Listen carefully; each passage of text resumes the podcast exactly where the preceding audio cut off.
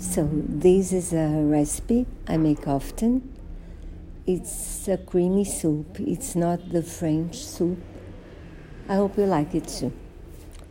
So, you pick three onions and you cut them in pieces. You peel them first, for sure. Then you cut them in pieces, then you cover them with water. You put in the water one tablet of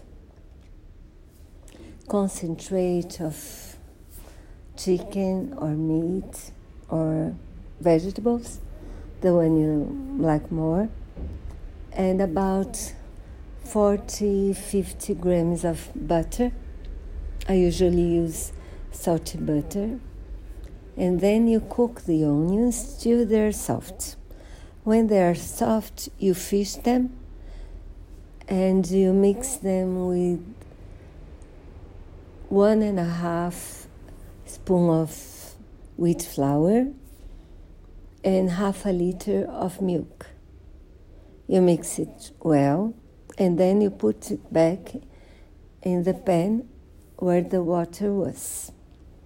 And then you keep mixing it with a spoon till it it's a bit creamier. And then uh, you see if it needs salt. And I usually serve it with um, grated cheese to for everybody to put on their plates if they want. And my nephews they like it with pepper as well. And you can eat the soup with bread or toast. What you want. Bon appetit.